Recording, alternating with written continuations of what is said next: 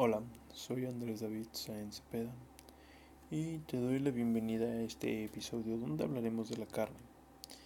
Bien, para empezar, ¿qué es la carne? La carne es la parte muscular comestible de los animales de abasto sacrificados en condiciones higiénicas. Se incluyen las porciones de grasa, hueso, cartílago, piel, tendones, nervios, vasos linfáticos y sanguíneos.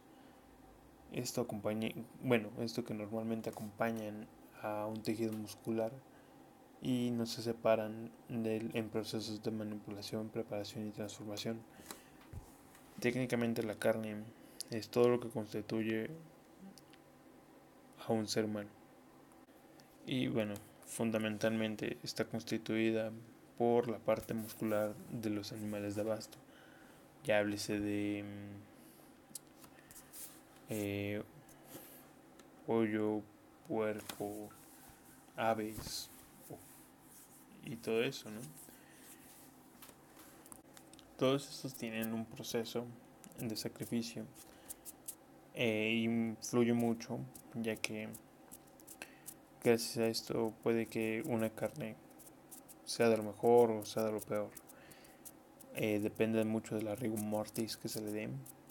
Eh, y el sacrificio, si es rápido y no se hace sufrir el animal. Y también esto depende de los rastros, ya que si un rastro no cumple con ciertas normas, eh, el animal se va a tensar mucho y va a perder mucha calidad, pero mucha. O a lo mejor ya no sea comestible, dependiendo de el cuidado que se le dé a los animales. Entonces, eh, la carne es eso. ¿Y por qué empezamos a consumir la carne? Eh, pues normalmente eh, era un proceso que se hacía pues para conseguir o satisfacer necesidades de hambre. Actualmente sí lo hacemos para satisfacer eso, pero normalmente ya es como para llenar todo lo que hacemos, cotorreamos y pasamos. Entre sus propiedades de la carne vamos a poder verificar dos partes de lo que, lo que se llaman em, carnes magras y carnes marmoleadas. Que las carnes magras son carnes limpias de grasa que a lo mejor por el exterior sí tienen un poco, pero pues nada que un cuchillo no resuelva. Y las carnes marmoleadas son aquellas que tienen por dentro, mm, bueno, tienen grasa intramuscular. Es así, de plano no te la vas a poder sacar y pues ya así de plano eres una persona que se astea al comer grasa mejor no pidas eso, pídete algo magro, una recomendación, un pollito para que no te sientas mal de que comiste mucha grasa. Y la calidad, bueno, su calidad eh, se puede definir gracias a mm, propiedades organolépticas como son el color, la textura y la jugosidad. En términos generales, la calidad puede definirse como la medida en que un producto o servicio satisface a lo largo del tiempo las expectativas de un usuario o consumidor. Esto pues genera una lealtad, ¿no?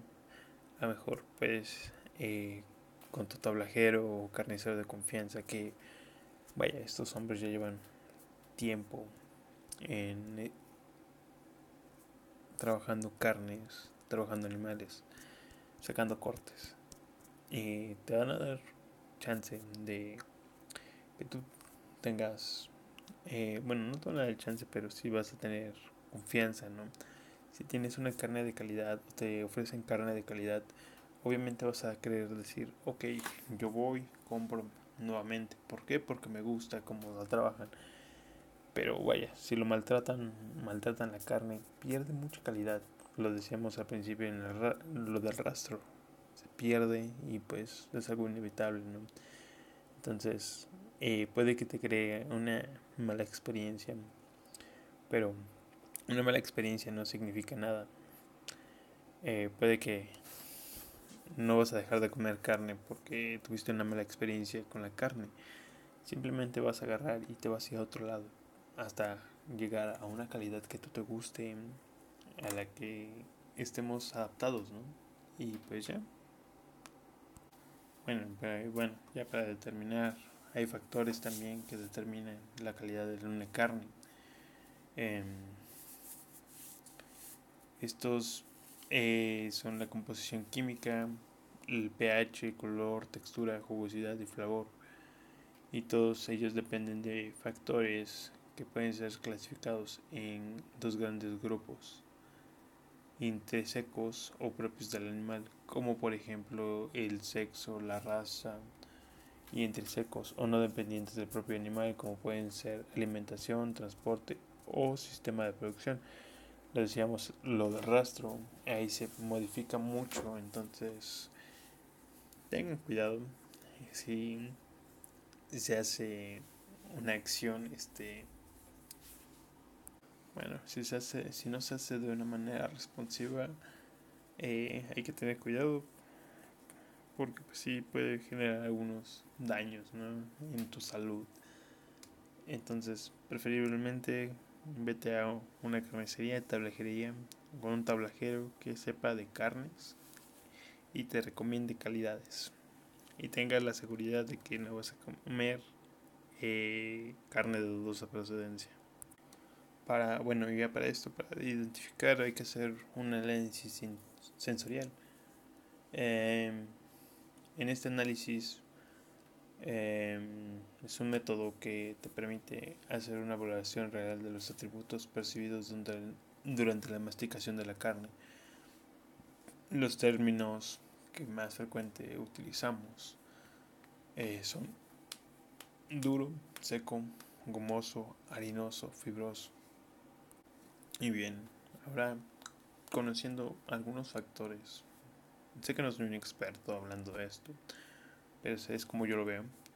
Ya conociendo estos factores, ve, ve a una taquería, ve a, tu carnicería si quieres preparar. Eh, unos tacos para que tú mismo puedas darte cuenta de lo que hablábamos. Haz tu análisis sensorial olor, textura.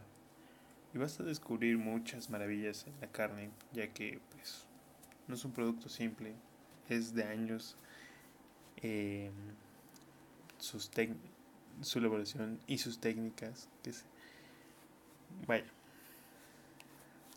es pánico este rollo. Entonces ve y disfrútalo, no seas un vegetariano. No digas que te hace daño porque te lo vas a meter mucho en la cabeza y no vas a disfrutar de lo que es la carne.